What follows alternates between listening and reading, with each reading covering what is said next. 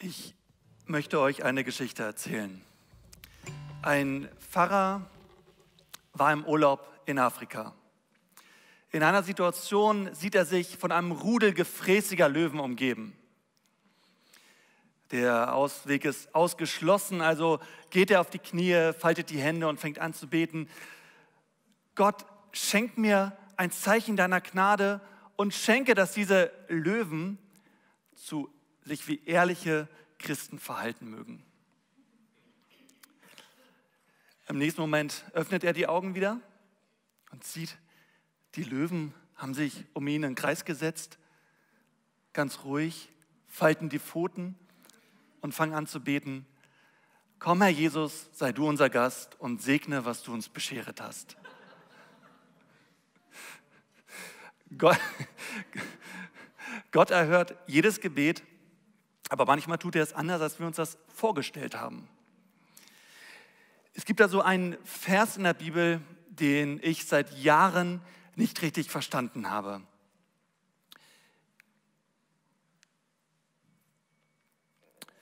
Alles, was ihr auch immer im Gebet erbittet, glaubt, dass ihr es empfangt, so wird es euch zuteil werden. Das ist schon ein krasses Versprechen, oder? Also stellt euch mal vor, wir würden alle mit dieser Einstellung, mit dieser Einstellung ins Gebet gehen. Was glaubt ihr, wie viel wir am Beten wären? Wenn wir glauben würden, jedes unserer Gebete wird von Gott erhört.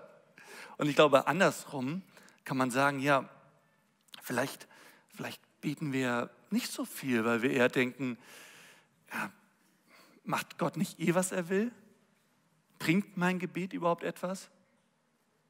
Ich weiß nicht, wie ihr das seht, aber wenn ich diesen Vers lese, dann denke ich mir, glaube ich einfach zu wenig, wenn ich bete? Aber wenn es von meinem Glauben abhängig ist, von meiner Glaubensstärke, ja, dann, dann, dann erhöre ich ja am Ende mein Gebet und nicht Gott. Dann sind wir ganz schnell bei der Werksgerechtigkeit. Dann gibt es Christen, die sagen, ja, das Gebet wird nicht erhört, weil du Sünde in deinem Leben hast. Dann denke ich auch wieder, Mann, wie hart ist das denn? Dann liegt es ja auch an mir. Und generell ist das ja auch schwierig mit dem Gebet. Nehmt euch, nehmt, stellt euch mal vor, zwei Fußballvereine spielen gegeneinander. Die Anhänger des einen Vereins beten dafür, dass ihr Verein gewinnt, die vom anderen, dass ihr Verein gewinnt. Gott kann nicht beide Gebete erhören. Gott hat immer die Option, bei jedem Gebet, das wir sprechen, zu sagen, ja oder zu sagen, nein oder zu sagen, warte noch ein bisschen. Und falls sich hier HSV-Fans im Raum befinden, ja, da hat Gott sicherlich gesagt, die letzten zwei Saisons, warte noch ein bisschen. Dazu passt auch folgender Vers aus der Bibel. Da steht, seid fröhlich in der Hoffnung, beharrlich im Gebet, geduldig in Trübsal. Es gab eine Situation in meinem Leben, da habe ich eigentlich genau das gemacht. Ähm, ich habe für einen Menschen gebetet, der ganz schwer krank war. Und ich war fröhlich im Gebet. Also ich, ich habe ich hab für diesen Menschen gebetet und, und manchmal, wenn ich Amen gesagt habe, habe ich gesagt, ja, Gott wird dieses Gebet erhören. Ich hatte auch diesen Glauben und ich war wirklich fröhlich und habe gehofft. Ich war beharrlich im Gebet. Ich habe anderthalb Jahre lang anderthalb Jahre lang jeden Tag für diesen Menschen gebetet. Und ich war geduldig in Trübsal, als es dem Menschen immer schlechter ging. Ich war geduldig, dachte, ja, Gott.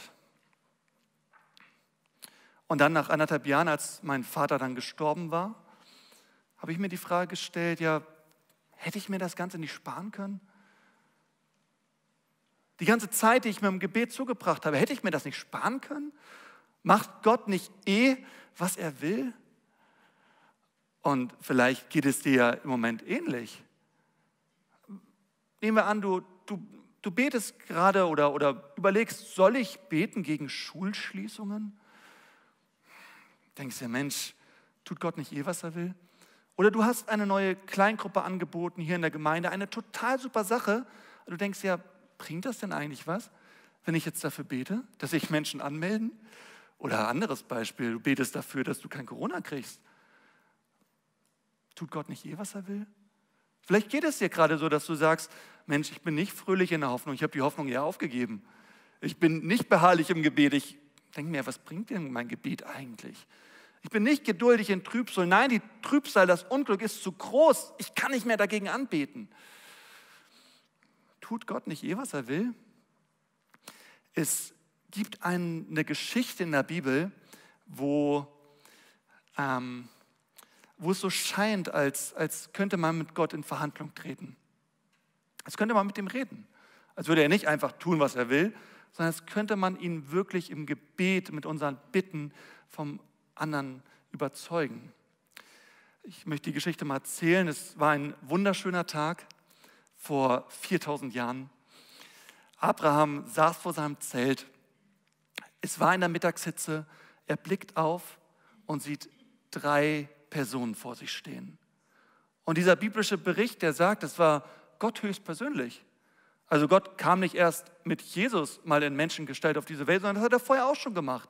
Und ähm, Abraham isst mit ihnen und irgendwann brechen diese drei Personen wieder auf. Also Gott bricht wieder auf und, und Abraham begleitet sie ein, ein Stück weit. Und, und Gott sagt zu Abraham, du Abraham, ich muss dir was sagen.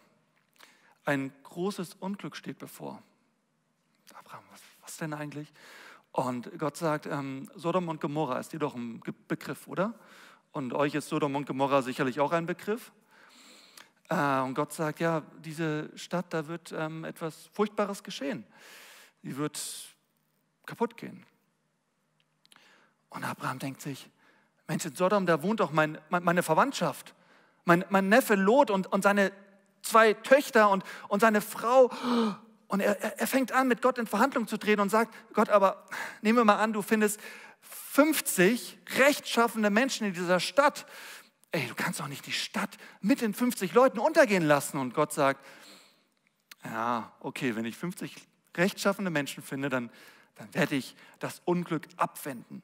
Und Abraham denkt sich, oh, ob es wirklich 50 Leute sind.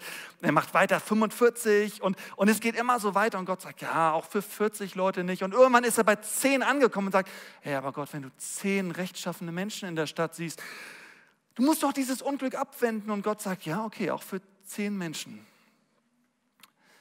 Wenn ihr möchtet, könnt ihr die Geschichte zu Hause nochmal nachlesen. In 1. Mose 18 liest sich besser als ein spannender Krimi. Ihr kennt die Geschichte, Sodom und Gomorra ist untergegangen. Gott hat dieses Unglück nicht abgewendet. Aber hat Gott das Gebet von Abraham nicht erhört? Ich würde sagen, Gott hat zwar nicht den konkreten Wunsch von Abraham erfüllt, aber er hat den Wunsch hinter dem Wunsch erfüllt. Er schickt seine Engel in die Stadt rein und, und zerrt die Verwandten von Abraham aus der Stadt raus. Also er erfüllt das Gebet von Abraham, auch wenn er es anders tut, als Abraham sich das gedacht hat. Und das begegnet immer wieder in der Bibel. Schaut euch mal an, einmal war Jesus mit seinen zwölf Jüngern unterwegs. Und, und, und, und Petrus war einer davon. Und Jesus sagt seinen Jüngern, also ihr Lieben, wir gehen jetzt hinauf nach Jerusalem und dort werde ich für euch sterben. Dort werde ich am Kreuz sterben. Und seine Jünger sind geschockt und besonders Petrus ist geschockt und, und geht auf, nimmt, nimmt Jesus zur Seite und sagt, ey Jesus, das kannst du doch nicht machen. Mach das nicht. Also er, er, er, richtet sozusagen eine Bitte an ihn. Und seine Bitte ist ja auch total gut. Ey, was Petrus will, ist, er, er sagt, Jesus, ich will noch ein bisschen Zeit mit dir verbringen. Du sollst noch nicht sterben. Manche von euch kennen auch die Geschichte und ihr wisst, wie Jesus reagiert. Jesus erfüllt die Bitte von Petrus nicht, sondern er, er weist ihn zurück, weil er weiß ganz genau, hey, ich sehe deinen Wunsch hinter deiner Bitte. Nämlich, dass du noch mehr Zeit mit mir verbringen willst. Aber Petrus, wenn ich jetzt nicht für dich ans Kreuz gehe in ein paar Wochen, ey, dann, dann werden wir nicht die Ewigkeit zusammen verbringen können. Also Gott sieht das Interesse hinter diesem Wunsch Und das macht er ganz oft. Wir haben vor, vor, vor einigen Monaten haben wir die Impulse gehabt und wir haben zusammen das, den Philipperbrief ge, gelesen. Und ich habe euch erzählt, ja, ähm, Paulus war im Gefängnis und schreibt diesen Brief an die Philippa aus dem Gefängnis heraus. Und ähm, was glaubt ihr, was er im Gefängnis gemacht hat? Er hat sicherlich Gott darum gebeten, ihn aus dem Gefängnis zu holen. Und die Philippa auch. Und dann sagt Paulus an einer Stelle, doch ich weiß, dass mir dies zum Heil ausgehen wird durch euer Gebet und durch den Beistand des Geistes Jesus Christus. Also auch wenn vielleicht nicht genau das geschieht, was ich an Gott richte, Gott wird es mir zum Heil ausgehen lassen. Ich habe das selber schon erlebt. Ich weiß noch, als ich in Rahlstedt war und versucht habe, da eine Gemeinde zu gründen. Ich habe auch fast jeden Tag dafür gebetet, Gott, schenkt, dass diese Gemeinde ein Erfolg wird. Ihr kennt die, auch die Geschichte. Ähm, ich bin nicht mehr in Rahlstedt, sondern hier. Ich glaube, Gott hat auch da mein Interesse, mein Bedürfnis hinter der konkreten Bitte erfüllt. Oder wie ich mit 16 Jahren für zwei Jahre lang für dieses Mädchen gebetet habe, in die ich unsterblich verknallt war. Gott wusste es besser. Der hat mein Interesse gesehen und gesagt, äh, Gott, ich, äh, Silvanus, ich glaube, es ist besser für dich, wenn du noch zehn Jahre Single bist. Dann wirst du die Frau fürs Leben finden und mit der glücklich sein. Ich hatte in der Vorbereitung dieser Predigt immer wieder diesen Ohrwurm im Kopf. Es war wirklich krass. Ich saß, ich saß da und habe immer gedacht, ja, aber der Tod von meinem Vater. Und immer, wenn ich daran gedacht habe, hatte ich genau diesen Ohrwurm, du bist gut, gut. Oh. Wirklich, er war die ganze Zeit in meinem Kopf. Danke nochmal, dass ihr das heute Morgen gesungen habt. Gott ist gut. Denn wir wissen, dass denen, die Gott lieben, alle Dinge zum Guten dienen, denen, die nach seinem Vorsatz berufen sind. Aber das mit meinem Vater, war das denn auch gut? War, da, war das gut? Ich weiß es nicht. Selbst Jahre danach weiß ich nicht, ob. Ich, ich, ich will mal so sagen, ich, ich sehe den Grund noch nicht. Ich hatte in Amerika hatte ich so einen Kurs während des Studiums, der hieß Apologetik. Und da hat uns unser Dozent uns das so erklärt. Stell dir mal vor, du hast ein Haus und dahinter eine große Graslandschaft und da sind die Grillen am, wie sagt man, am Grillen, am, am Summen. Und er hat das so gesagt, the cricket in the thicket. Du kannst es nicht sehen, aber sie sind da. Und ich glaube, so ist das in der Situation auch. Ich kann den Grund nicht sehen, aber ich glaube, dass da ein Grund ist. Wer weiß, vielleicht, vielleicht brauchte Gott meinen Vater im Himmel, hatte da eine viel wichtigere Aufgabe oder hat gesagt, jetzt hole ich dich zu mir. Ich glaube, Gott hatte einen Grund. Es ist ganz interessant. Es gibt ja auch ein, ein Buch in der Bibel, was sich auch ganz viel damit beschäftigt, das Buch Hiob. Wenn wir dieses Buch lesen, dann verstehen wir auch nicht den Grund, warum muss dieser Hiob so viel Leid durchmachen. Also es ist ganz interessant, wie Gott am Ende nach 38 Kapiteln anfängt zu antworten. Er stellt Hiob ganz viele Fragen und sagt, ja, kannst du mir die Antwort darauf geben? Und weißt du das? Und hast du dir darüber schon mal Gedanken gemacht? Was Gott sozusagen sagt, ist, hey, du bist mit der Rechenleistung deines Gehirns halt einfach ein bisschen beschränkt. Du verstehst nicht immer, was ich tue, aber vertrau doch einfach, dass ich gut bin. Was war die konkrete Lehre aus, aus dem Tod meines Vaters? Ich habe gedacht, Schlimmes passiert in dieser Welt. Unglück geschieht. Es ist eine Realität. Krankheiten sind da. Kriege sind da. Der Tod ist real. Schlimmes geschieht. Aber mit Gott sind wir immer noch besser dran als ohne ihn. Das war meine Antwort, die ich gefunden habe. Dass meine Mutter jetzt Witwe ist, hey, mit Gott ist sie besser dran als ohne ihn. Ich war mit Gott besser dran als ohne ihn. Und, und, und, und gehen wir nochmal zurück zu Hiob. Seine Frau kam an, hat gesagt, jetzt lass doch ab von Gott. Guck mal, was er tut. Also Jemand, der so viel Unglück in deinem Leben geschehen lässt, der kann doch nicht gut sein. Und, und, und, und, und Hiob lässt nicht ab von Gott, sondern hält an ihm fest. Das Unglück geschieht, aber mit Gott sind wir besser dran als ohne ihn. Ich habe da einen ganz tollen Vers gefunden in der Bibel. Da steht, Berge mögen einstürzen, also das Unglück geschieht, und Hügel wanken, aber meine Liebe zu dir wird nie erschüttert. Und mein Friedensbund mit dir wird niemals wanken. Das verspreche ich der Herr, der sich über dich erbarmt. Ich finde das wirklich stark, denn das drückt aus, hey, es kann Erdbeben geben, auch in deinem Leben. Aber meine Liebe, meinen Frieden gebe ich dir trotzdem und ich rette dich auch in dieser Situation. Und wenn wir dann für Dinge beten und wenn du dir die Frage stellst, ja, tut Gott nicht eh, was er will? Vielleicht macht er Dinge anders, als du dir das gedacht hast, aber ich glaube, am Ende wirst du immer wieder landen in den Armen des lebendigen Gottes. Warum können wir uns dessen sicher sein?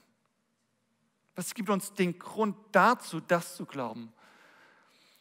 Ich glaube, den, die Antwort finden wir in Jesus Christus. Das ist ganz spannend. Vielleicht denkst du dir so, ja, ich habe schon mal für Dinge gebetet. Die sind in Erfüllung gegangen, was total gut ist. Das habe ich dann gerne weitererzählt. Aber ich habe auch für Dinge gebetet, die sind nicht in Erfüllung gegangen. Und damit hadere ich noch. Hey, und das ist ganz interessant. Jesus hat auch mal eine Sache gebetet oder von Gott erbeten, die so nicht in Erfüllung gegangen ist. Was ist das? Im Garten Gethsemane sagt Jesus, hey Gott, wenn es möglich ist, dann lass diesen Kelch an mir vorübergehen. Also er, er richtet diese Bitte an Gott und sagt, hey Gott, ich möchte nicht ans, ich, ich, ich fühle mich nicht danach ans Kreuz zu gehen. Bitte. Und ähm, Jesus erfüllt diesen konkreten Wunsch nicht. Ich finde das ganz stark, weil Jesus, sein Wunsch wurde nicht erfüllt in dieser Situation, damit unsere Wünsche erfüllt werden können. Bis in alle Ewigkeit. Ich glaube, wenn wir bei Gott sind, dann, dann müssen wir auch keine Bitten mehr an ihn richten. Damit wir mit Gott Gemeinschaft haben können. Deswegen wurde Jesu Wunsch an dieser Stelle nicht erhört. Was kannst du jetzt konkret mitnehmen? Ein Vers, der ganz wichtig ist, Ne, wenn wir beten, dann machen wir uns ja oftmals viele Sorgen, vor allem wenn wir Bitten an Gott richten. Aber Gott sagt, macht euch keine Sorgen. Ihr dürft in jeder Lage zu Gott beten. Sagt ihm, was euch fehlt. Also macht weiter damit und dankt ihm. Dann wird Gottes Friede, der all unser Verstehen übersteigt, eure Herzen und Gedanken bewahren, weil ihr mit Jesus Christus verbunden seid. Also es ist eigentlich ganz simpel. Hey, wenn ihr Bitten habt, dann richtet die an Gott und tut das aber mit Danken. Dank Gott gleichzeitig dafür, dass, dass er gut ist und dass er euch gut führen wird. Und dann wird dieser Frieden kommen, den wir so oft vermissen, wenn wir die Dinge wirklich in Gottes Hand geben. In der Verbindung mit Jesus. Zuletzt, und damit komme ich zum Schluss, und ihr könnt schon mal nach vorne kommen, ihr von der Band, zum Schluss nochmal ein Dreischritt, den ihr ganz konkret machen könnt verbindet euch mit etwas Schönem, verbindet euch mit Jesus Christus, dem Schönsten, was dieses Leben zu bieten hat.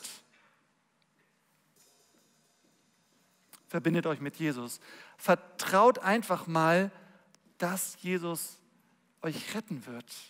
Und als drittes, erwartet einfach mal das Beste.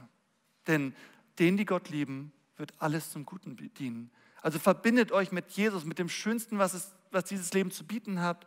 Vertraut ihm einfach mal. Er hat euch schon so oft geführt und er wird es in der konkreten Situation wieder tun und erwartet einfach mal das Beste. Denn mit Gott auf unserer Seite haben wir allen Grund dazu.